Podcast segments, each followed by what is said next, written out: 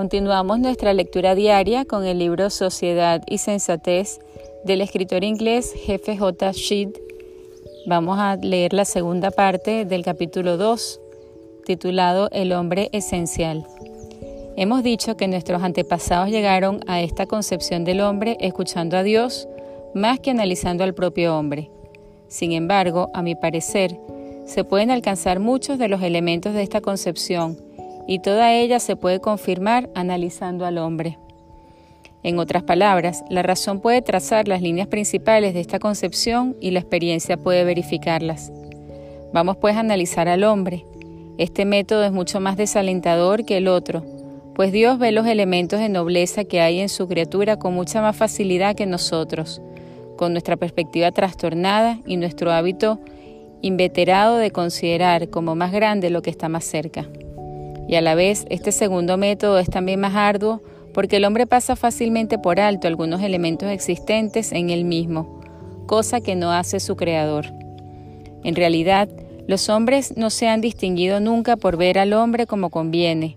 Y, repito, esto no porque no estén de acuerdo con mi modo de ver, sino porque no lo están entre sí, de tal manera que si uno tuviera razón, la mayoría estaría equivocada.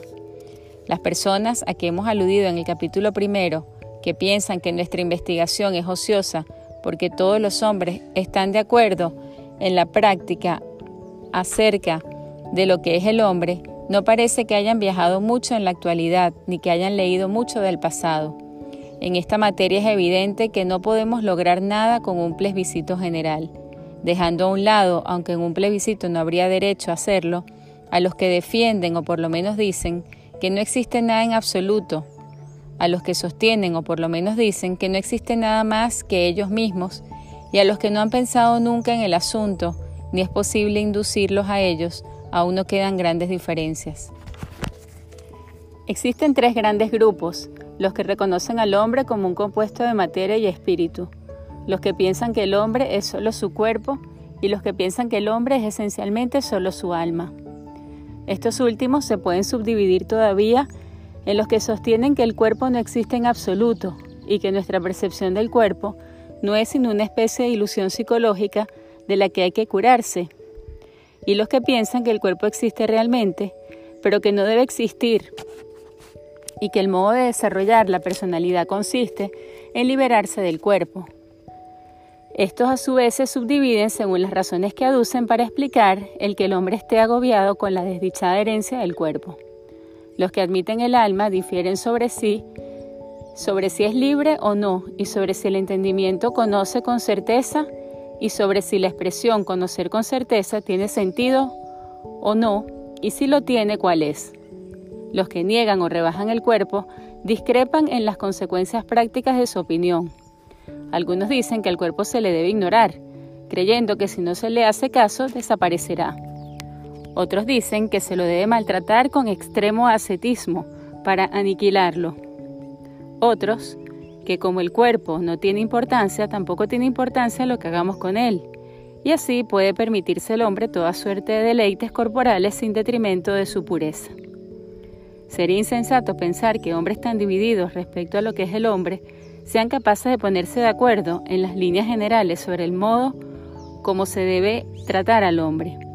El que sostenga que tal acuerdo es posible es porque piensa que los hombres estarán dispuestos a aceptar la opinión que él mismo defiende.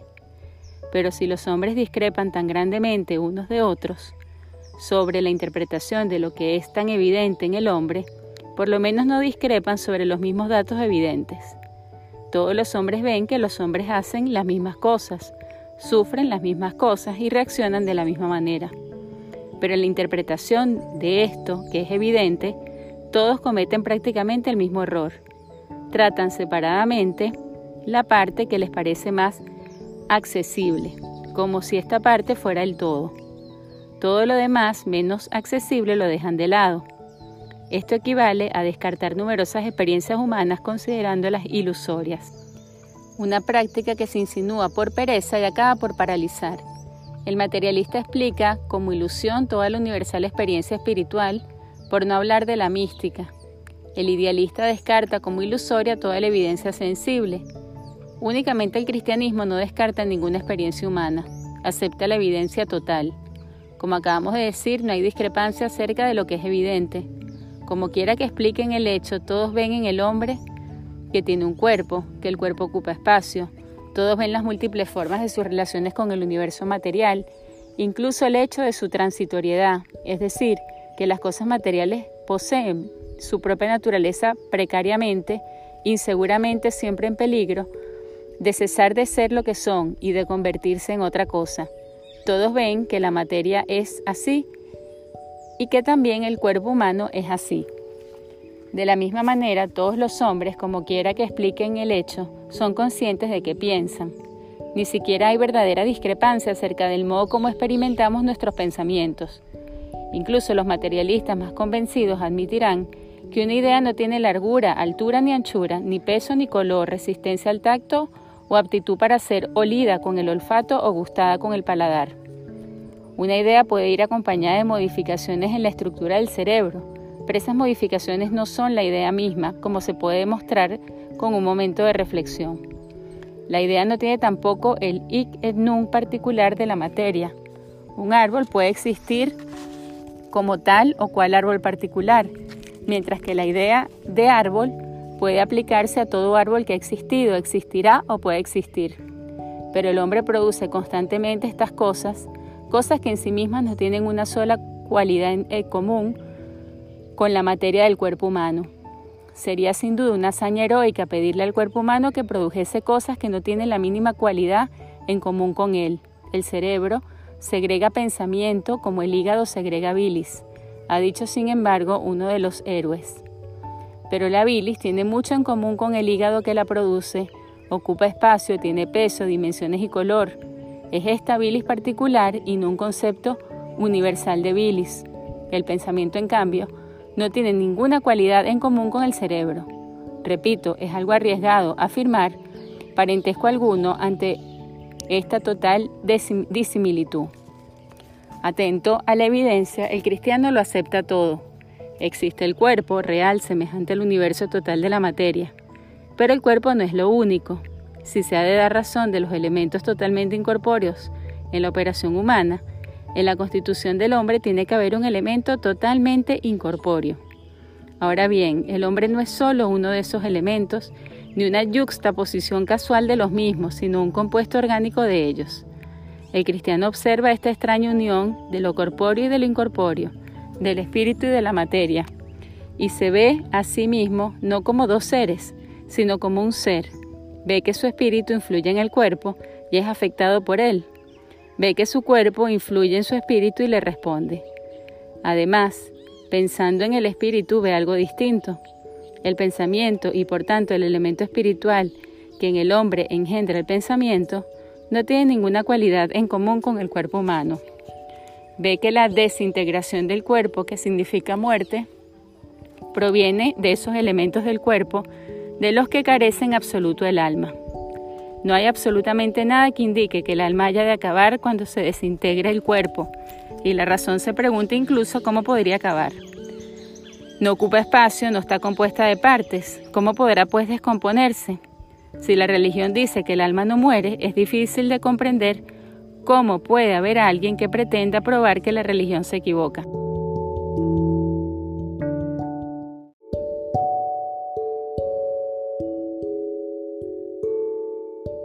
Equivoca.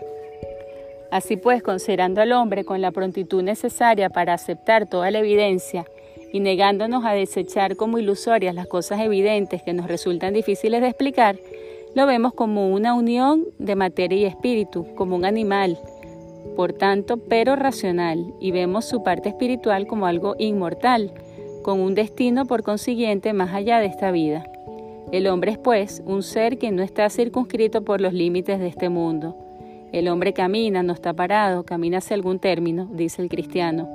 Camina, pero hacia ningún término, dice el materialista, pero todos convenimos en que camina. La vida es un camino, no un lugar de reposo.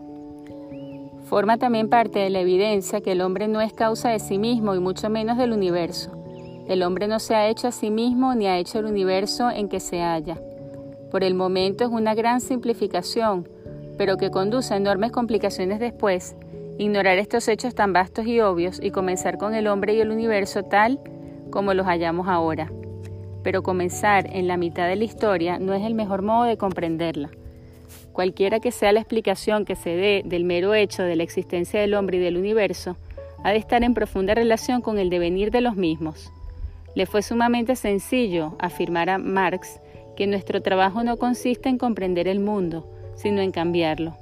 La experiencia nos enseña que si queremos cambiar alguna cosa sin comprenderla, lo que haremos será destruirla y posiblemente nosotros mismos con ella.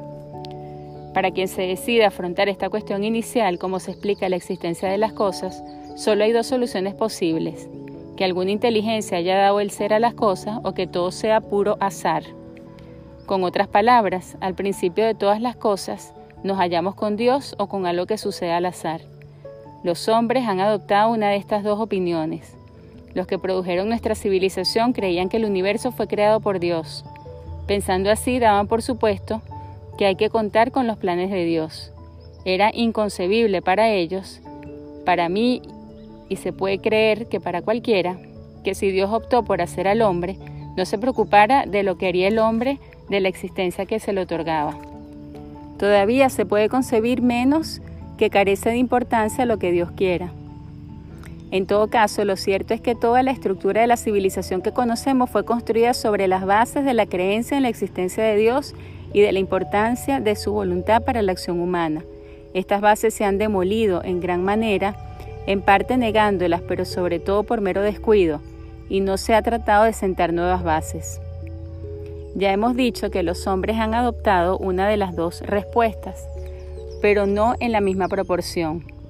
Creo que se puede decir que en una forma o en otra la respuesta teísta es la que ha dado la razón humana, entendiendo por este término el pensamiento actual de la humanidad.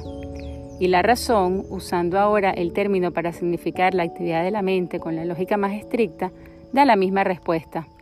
Una breve revista de reacción humana prácticamente universal mostrará cuán razonable ha sido en esto la razón humana. Mirando el universo se ha percatado el hombre de una amplia estructura ordenada. Hay grandes zonas que no ha comprendido, así como elementos que no sabía cómo encajar en la estructura general pero estos eran problemas que invitaban a ulteriores investigaciones, mientras que la estructura era un hecho que se imponía por sí mismo, de modo que no exigía arduas tareas de investigación para establecerlo. Que hay un orden, y por cierto un orden magnífico, eso lo ha visto siempre el hombre. Ahora bien, la razón humana rechaza el azar como explicación, aun del caso más sencillo de orden, por ejemplo, al que viera cuatro palos de igual longitud en el suelo, dispuestos entre sí en ángulos rectos, sería inútil decirle que al soplar el viento los había dejado de aquella manera. Cuando Robinson cruzó, vio en la arena la huella de un pie humano, comprendió que alguna persona había caminado por allí. No se le ocurrió pensar que esta explicación era solo más probable que que la arena se hubiese abierto por casualidad de aquella forma. Simplemente conoció la verdad. El hombre, contemplando el orden inmensamente complejo del universo, ha considerado como la cosa más natural que lo haya dispuesto una inteligencia y una voluntad. En efecto, puesto que hay en el mundo un orden que impresiona a la inteligencia del hombre, la explicación obvia parece ser que ha sido causado por una inteligencia incomparablemente mayor que la inteligencia humana, una inteligencia de la que el hombre es imagen, pero pura imagen y nada más. Al que afirme que un orden tan total y multiforme se ha producido por puro azar, no le extrañará que se le exijan las pruebas de una afirmación tan inaudita. Pero en este asunto, como en el, del elemento espiritual del hombre, el materialista ha realizado un extraordinario juego de prestidigitación y el teísta le ha dejado con frecuencia continuar hasta el fin. El materialista, explicando con la sonrisa en los labios que este orden tan complejo se ha producido sencillamente de esta manera, ha hecho el papel del rústico que corta con el cuchillo del sentido común el absurdo que significa un orden producido por la inteligencia.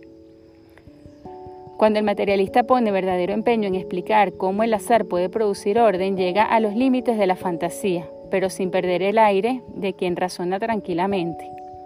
No hay más que recordar el ejemplo de Huxley, del mono con la máquina de escribir, un mono tecleando sin cesar a lo largo de las edades en una máquina de escribir acabaría por producir todas las combinaciones de letras, incluso las combinaciones de letras a las que denominamos Hamlet. Análogamente, los átomos de que se compone el universo son solo golpear a diestro y siniestro en un espacio ilimitado, acabarían por, disponerse en todas las combinaciones posibles, incluso en la combinación que llamamos nuestro universo. Pero en el caso de Huxley, no fue el inventor de este gracioso donaire. Los griegos lo conocieron, claro que sin la máquina de escribir en el siglo V antes de Jesucristo, y se gloriaban de haber comprendido a través de él. Los romanos lo aplicaban a los poemas de Ennio y lo hallaban tremendamente gracioso, como lo es en realidad. Pero entre el hombre que leyendo a Hamlet supone que fue escrito por alguien y el que piensa que no fue ni más ni menos que una de tantas combinaciones de palabras producidas por un mono, con toda la eternidad a su disposición, no es difícil decir cuál de los dos es el normal y cuál el visionario. Una vez que llegamos a ver que Dios existe, sea siguiendo una línea como la que hemos indicado, con los profundos razonamientos de los filósofos, es difícil desentenderse de la idea de que Dios tiene una voluntad respecto a la humanidad y de que le da alguna indicación sobre sí misma. De ahí a pensar que Dios habrá expresado al hombre los modos de proceder que son buenos para él y los que son malos, no hay más que un paso.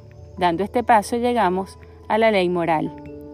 Al comienzo de esta sección hemos dicho que la razón establece la mayor parte de la concepción cristiana del hombre y que la confirma toda entera.